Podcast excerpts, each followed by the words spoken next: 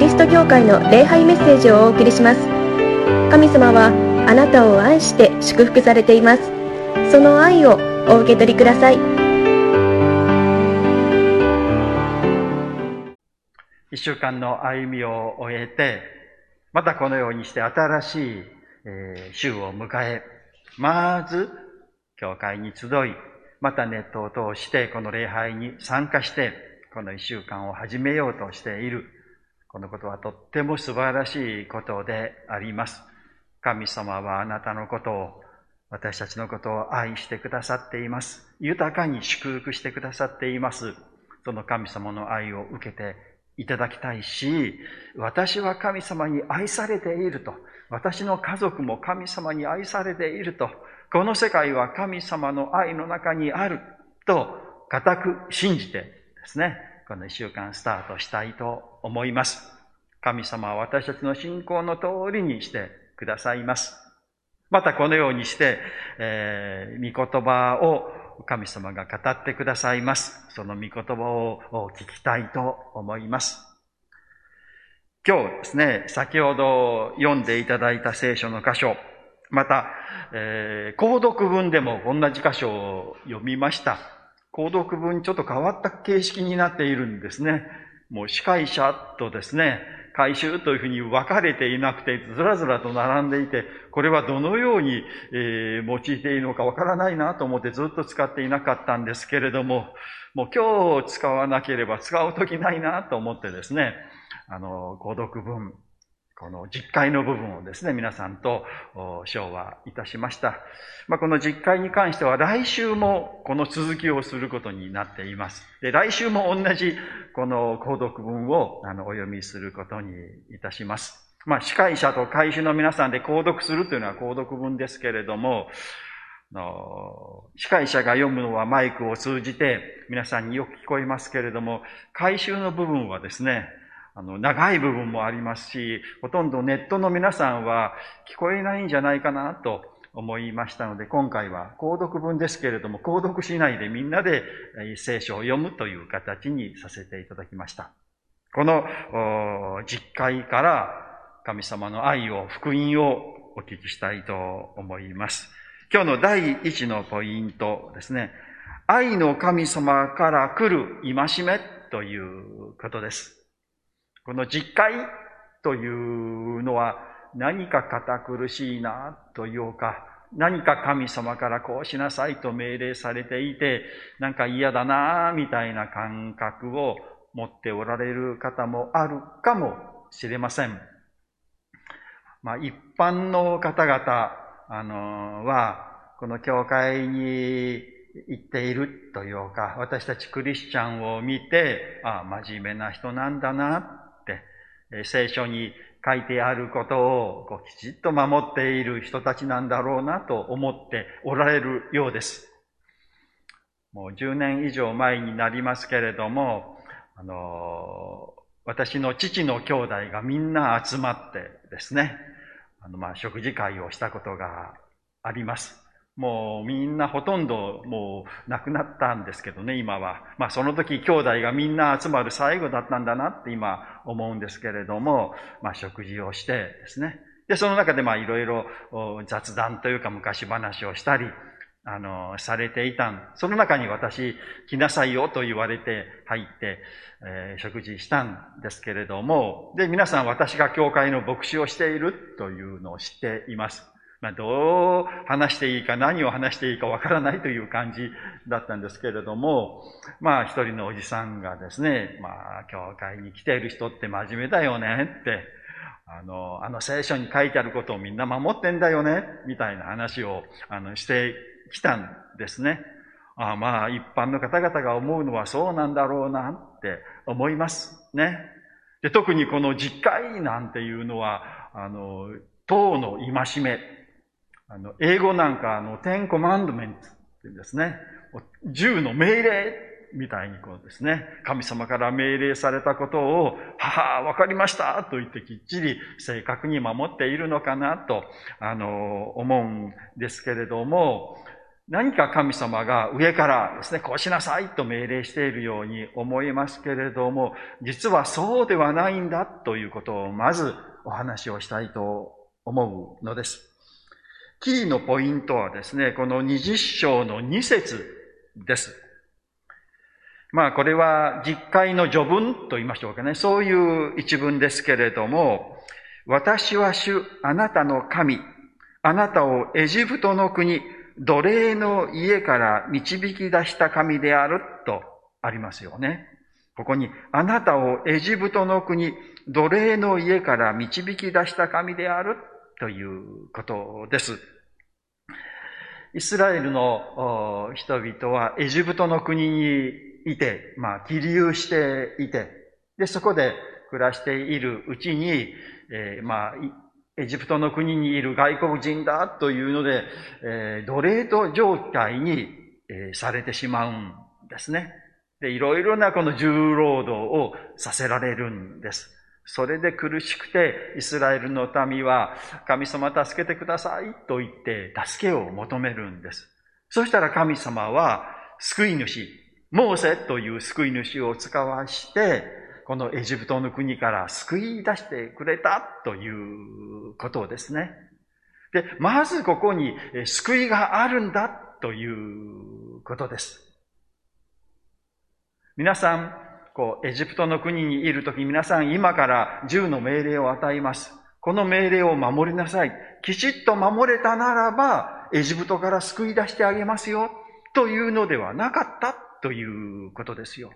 まずエジプトの国から救い出されたという事実があって、その救い出された人々に対してこの実会が与えられたということであります。まあ、ちょっとエジプトの方々にはちょっと申し訳ないんですけれども、このエジプトにいて、そしてエジプトの中で奴隷状態にあるというのは、まあ一つ、この時のエジプトはまあ罪の状況と言いましょうかね。罪の世界というのを表していて、そこから救い出されたということですね。まあ、あの、この旧約聖書はこうですけれども、新約聖書ならば、罪の中にいて、滅ぶ状態にいて、苦しんでいる私たちに、神様は救い主のイエス・キリストを使わされて、え、その世界から救い出してくださって、神の国に入れてくださったということですね。その出エジプトというのはそのことを表しているんです。で、その時にこの人々は何をしたかと言ったら何にもしていません。ただ一生懸命モーセが頑張ってですね、いろいろ交渉をしてですね、いろんな神様が奇跡を起こしてくださって救われたのであって、この、このイスラエルの民は何にもしないうちに救われてしまったということです。私たちも一緒ですね。何にもしていないんだけれども、滅び状況にあったものなんだけれども、神様が憐れんでくださって、イエス様を使わしてくださって、そしてイエス様の十字架と復活という素晴らしい、えー、そのお働きによって私たちは救われたということですね。そしてこの救われた人たちに、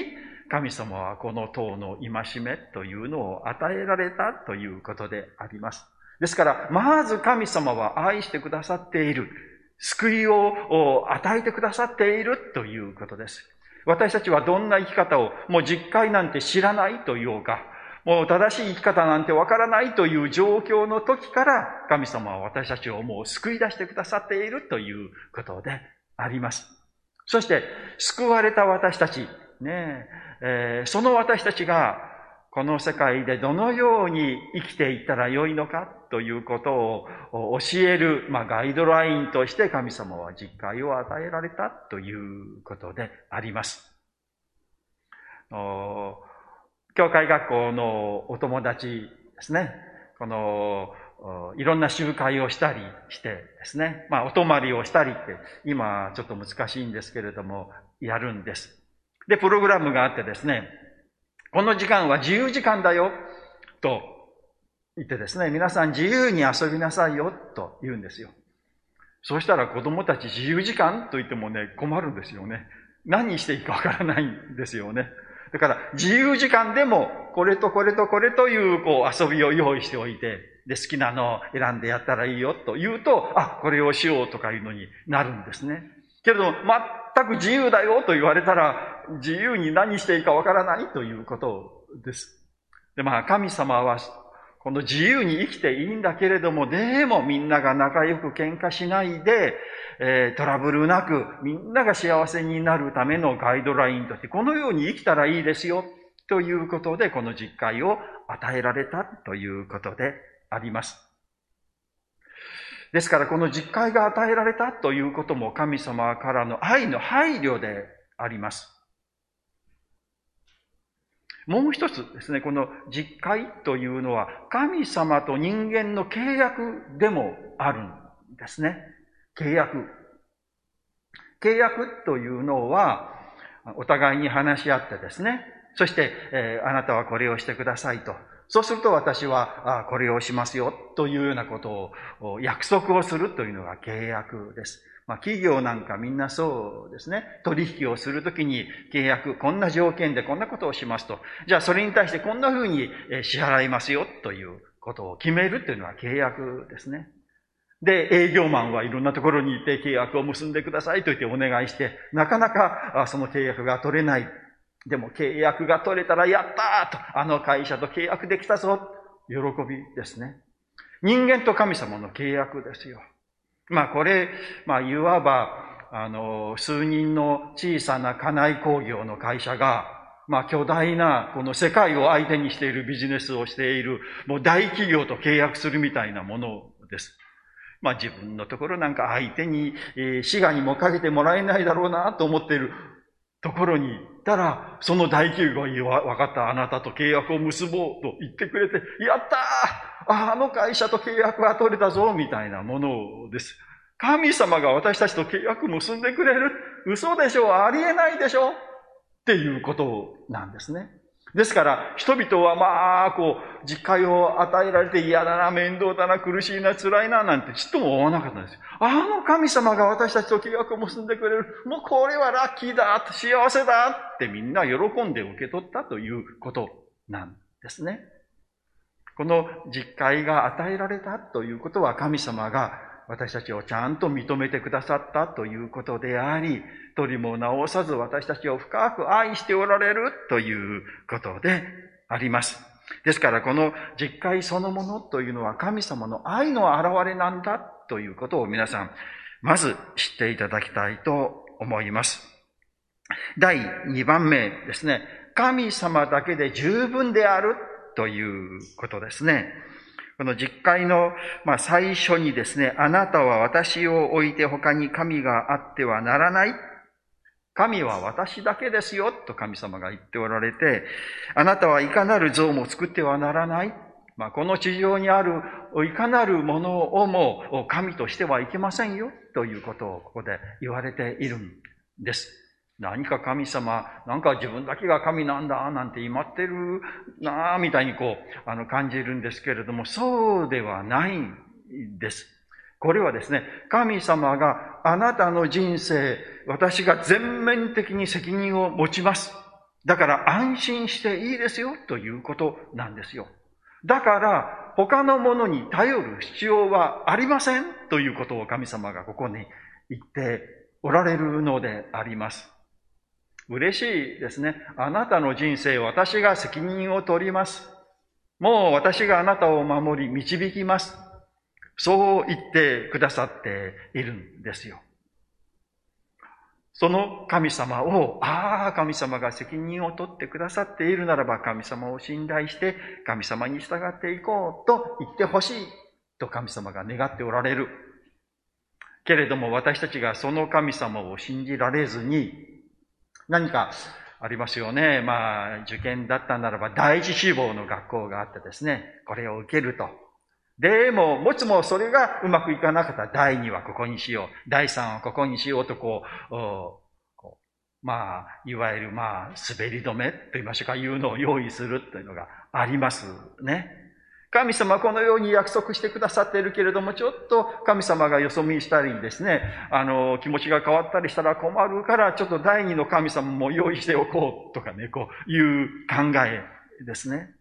それはありませんよ。そうする必要はありませんよ。どんなことがあってもあなたを見捨てないし、あなたと共にあるし、あなたの人生を守ります、導きますと神様が言っておられる。だから、もう神様だけで十分なんですよ。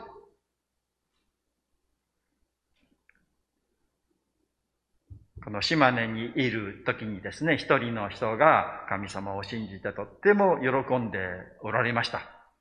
神様知ってよかったって、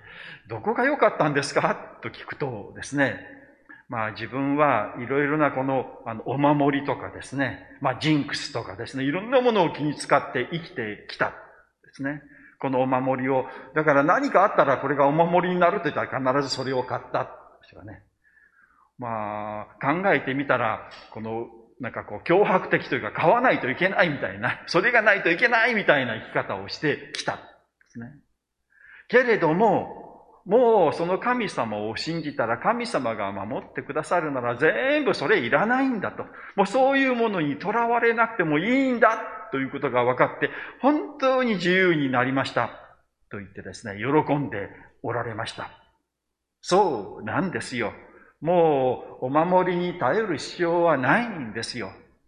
ね、占いに頼る必要はないんです。神様が私たちを愛してくださって、神様が、えー、導いてくださっているから、もう他の何にも頼る必要はないのであります。まあ、神様が、こう、私たちをここ、あの、愛して、えー、おられるという、この愛の大きさというのが、あの、この、五節、六節に、えー、ありますね。そうですね。の五節にですね、私は主あなたの神、私は情熱の神である。私を否む者には、父祖の罪を子孫に三四代までも問うが、私を愛し、私の戒めを守る者には、幾千代にも及ぶ慈しみを与えるとここにありますけれども、私は情熱の神であるという、この表現はですね、あの、前の聖書には、私は妬む神であるとですね、いうような表現がしてあるんですね。妬む神。まあ、で、情熱という意味もあるんですね。妬むというのは、こう、嫉妬すると言いましょうかね。もう他の神に、えー、行くと私は嫉妬しますとですね、こういう感じですね。これ非常に人間的な、まあ、わかりやすい神様の表現。それほどあなたを愛していますよというですね、もう神様の強い思いが現れている。まあ、けれども嫉妬とかいうのは非常に人間的なあの表現であり、ちょっとあの罪の感じがするんですね。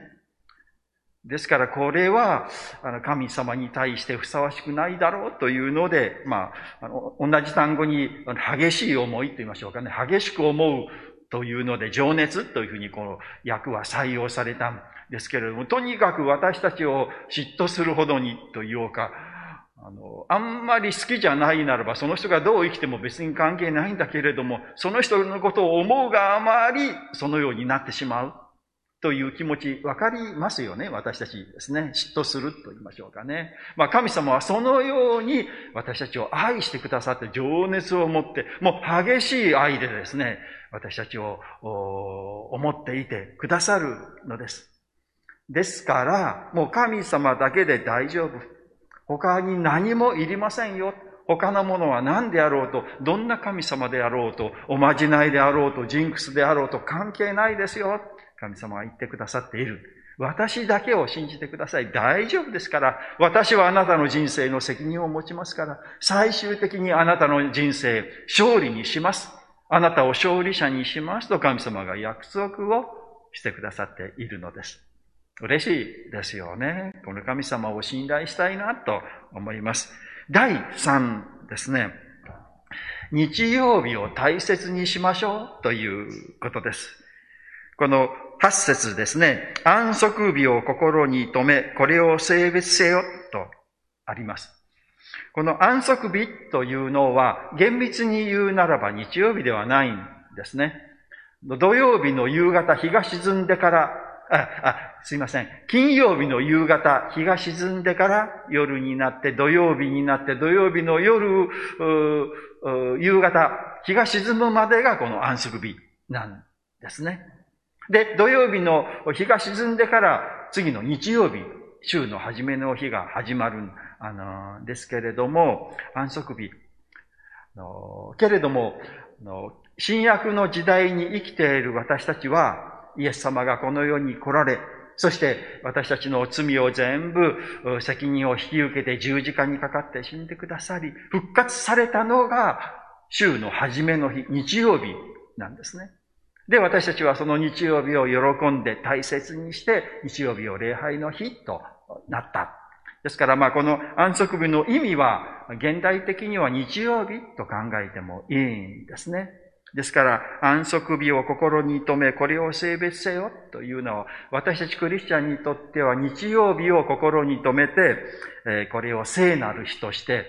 特別に大切にしましょうということです。で、この日に何をするのかと言ったら、こう、6日間働いて、そして7日目は休みなさいよということです。お休みをしなさいと。あなたはずっと働き続けてはいけません。あなたには休みが必要ですよ。だからお休みしなさいよということを神様が言ってくださっているんです。とても優しいですよね。働きなさいと、勤勉に働きなさいとね、何怠けているんですか？と、ましった激励するのではなく、いや、一生懸命6日間働きなさい。7日目はゆっくり休みなさい。そう言ってくださるんです。昔の日本人は、まあ今も真面目ですけど、日本人はですね、もう、もう働いて働いて、もう休みがないぐらいだったんですよね。まあ、こう、盆と正月ぐらいが休みだったというかね。だけれども、この一週間という考え方が入ってきてですね、7日に1回1日休むというのは、もう天国ですね。もう働き詰めの人たちにとってはですね、天国ですよ。あそんなに休んでいいの？ということですけれども、休みが必要ですよ。もう体も、えー、休まないと、いいそのパフォーマンスって言いましょうかね。あの、効率のいい仕事はできません。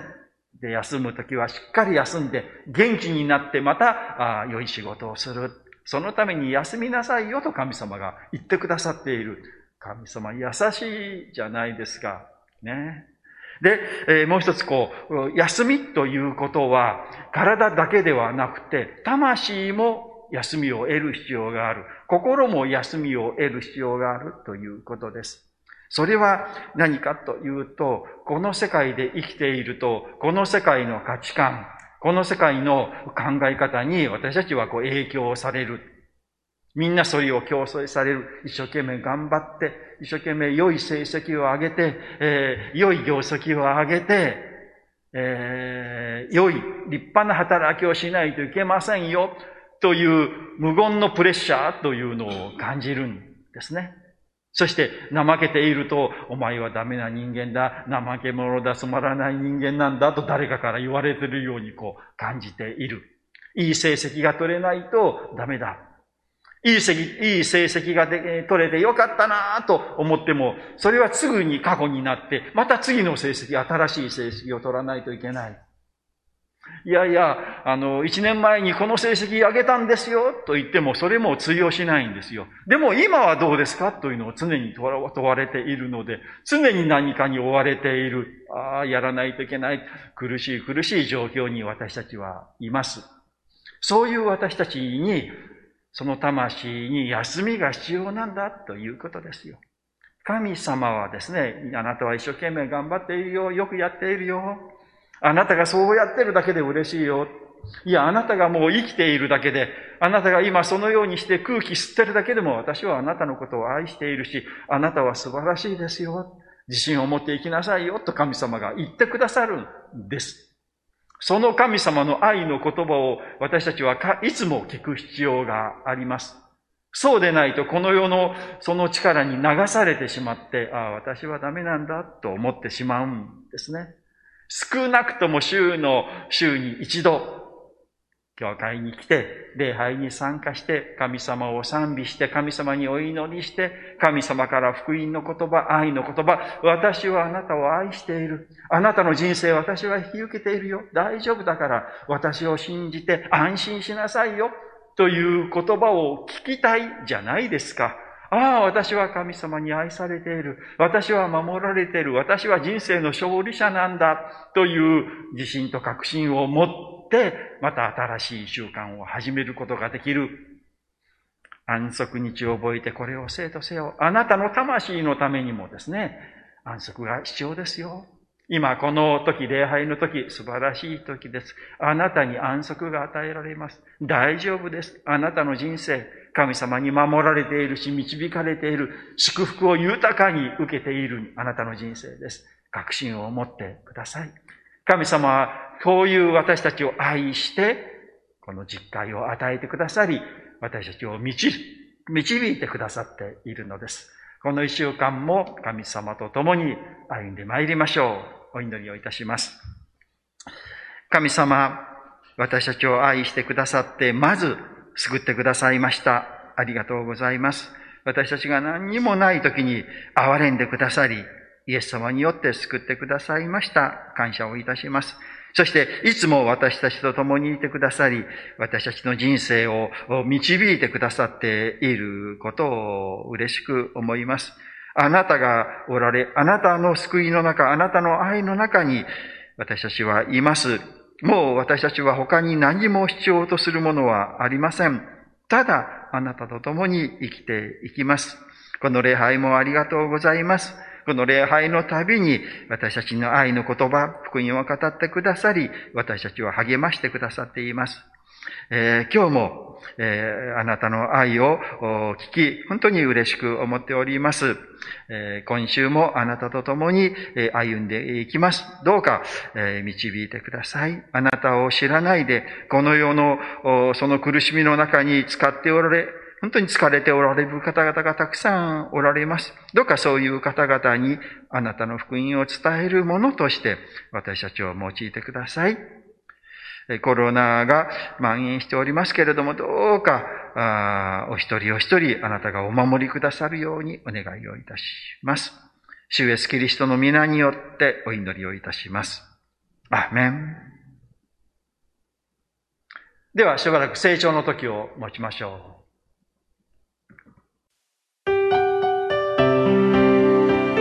桃谷キリスト教会の礼拝メッセージを聞いてくださりありがとうございました。